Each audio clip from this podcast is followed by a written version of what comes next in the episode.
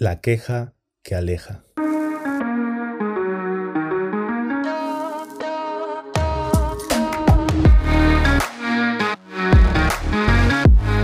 Hey amigos, bienvenidos a este nuevo episodio del podcast de Reinventarse y hoy quiero hablar sobre la queja.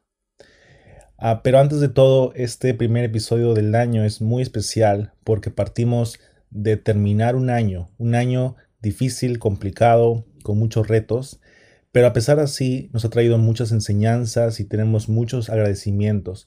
Solamente también quejas y cosas que eh, quizás no nos ha gustado este año.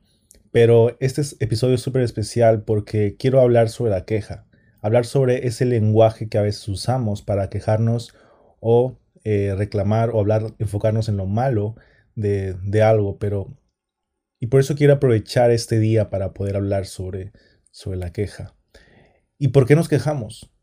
Porque quejarnos nos produce un alivio momentáneo de una situación que, nos agobia o que nos molesta. También porque el quejarnos nos deja una postura de víctima, una postura donde nos quejamos por todo, por, todos, eh, y nos deja una actitud de pobre de mí, que he tenido que soportar esto o he tenido que pasar por esto, y nos deja en esa actitud de víctima. Y ese es el principal motivo por el cual nos quejamos y nos gusta tomar ese hábito de quejarnos. Y esto realmente se vuelve dañino cuando se vuelve un hábito, un hábito y empezamos a quejarnos por todo lo que es o todo lo que sucede.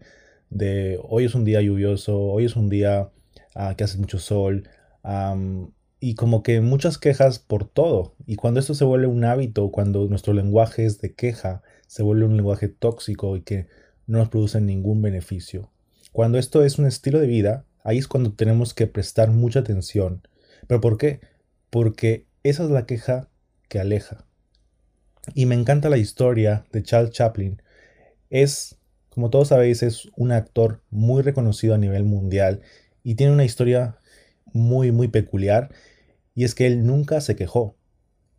Él em, tuvo una infancia muy dura tuvo un padre alcohólico que prácticamente no conoció y su madre fue esquizofrénica y tuvo que pasar por mucho tiempo en su vida y su infancia en orfanatos en orfanatos. Y es decir, tenía todos los motivos para, para quejarse y sin embargo nunca lo hizo y nunca se quejó de su suerte. Y unas palabras que, que él menciona que dice, em, tienes que creer en ti. Ahí está el secreto. Incluso cuando estaba en el orfanato y recorría las calles buscando qué comer para vivir. Incluso entonces me consideraba el actor más grande del mundo. Sin la absoluta confianza en uno mismo, uno está destinado al fracaso. De Charles Chaplin. Y me encanta porque a pesar de que no tuvo eh, un principio de historia tan bueno, él nunca se, quejó. Y de hecho, él soñaba con, con ser actor y a pesar de eso declaraba que iba a ser el actor más grande del mundo. No desde un punto de vista de queja de pobre de mí, de he tenido que pasar por esto, de que mis padres son así, sino tenía una actitud de protagonista y no de víctima. Y él nunca se quejó. Y de esta historia podemos sacar que uno de sus éxitos que le llevó a ser un actor muy reconocido es que nunca se quejó de su suerte. Y que él decidió sentirse como, un protagonista en vez de una víctima. Entonces, quiero hacerte esta pregunta de ¿eres víctima o protagonista? Y aparte, ¿cómo quitar esta queja de nuestra vida? Eh, podemos usar una técnica del 80-20. Es decir, eh, ¿qué pasa si el 80% de nuestro tiempo la pasamos hablando de lo bueno, de lo que queremos, de lo que soñamos, y es entonces cuando solamente nos queda un 20% de nuestro tiempo para hablar, discutir, pensar en lo que no funciona, en lo que no salió como nosotros queríamos. Y cuando esto pasa, cuando el 80% de tu tiempo lo dedicas a pensar en lo positivo, a hablar en lo positivo, esto se transforma en la cultura de la abundancia. Cuando haces lo contrario, cuando el 80% de tu tiempo te la pasas hablando de lo mal que está la situación, de lo mal que está la economía, de lo mal que estamos todos, y te queda muy poco tiempo para hablar de lo bueno, para hablar de lo positivo. Y eso es el déficit. Y quiero volverte a hacer otra pregunta y es, ¿qué quieres para tu vida? ¿Déficit o abundancia? Yo no tengo ninguna duda de que tu respuesta es abundancia. Y hay algo muy interesante que pasa, que es que cuando dejas de quejarte, te transformas en una persona imán, es decir, una persona que atrae a otras personas porque a otras personas les gusta estar con personas positivas. Cuando eres una persona quejumbrosa, es todo lo contrario. ¿A quién le gusta estar con personas que se quejan todo el día? A nadie. Y cuando eres una persona imán, atraes buenas personas a tu vida, atraes buenos proyectos a tu vida, atraes lo bueno a tu vida. ¿Y cómo pasar de, de la queja a una acción positiva? quiero mostrarte con dos preguntas clave que quiero hacerte y quiero que tomes el tiempo de, pensarlo a conciencia. Y la primera es, ¿cuáles son tus quejas más frecuentes? En general, la que piensas o la que repites durante todo el día.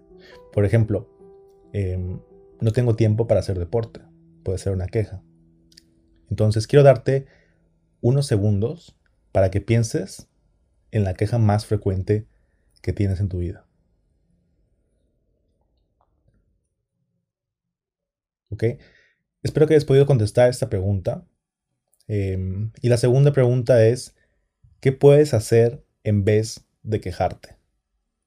Un ejemplo, si seguimos con, el, con la queja de no tengo tiempo para, para hacer deporte, es no tengo tiempo para hacer deporte, en vez de quejarme, podría levantarme más temprano para hacer deporte. Entonces, ¿cuál sería tu respuesta? ¿Qué puedes hacer en vez de quejarte? Entonces, te voy a dar unos segundos para que tú mismo te respondas a qué podrías hacer en vez de quejarte.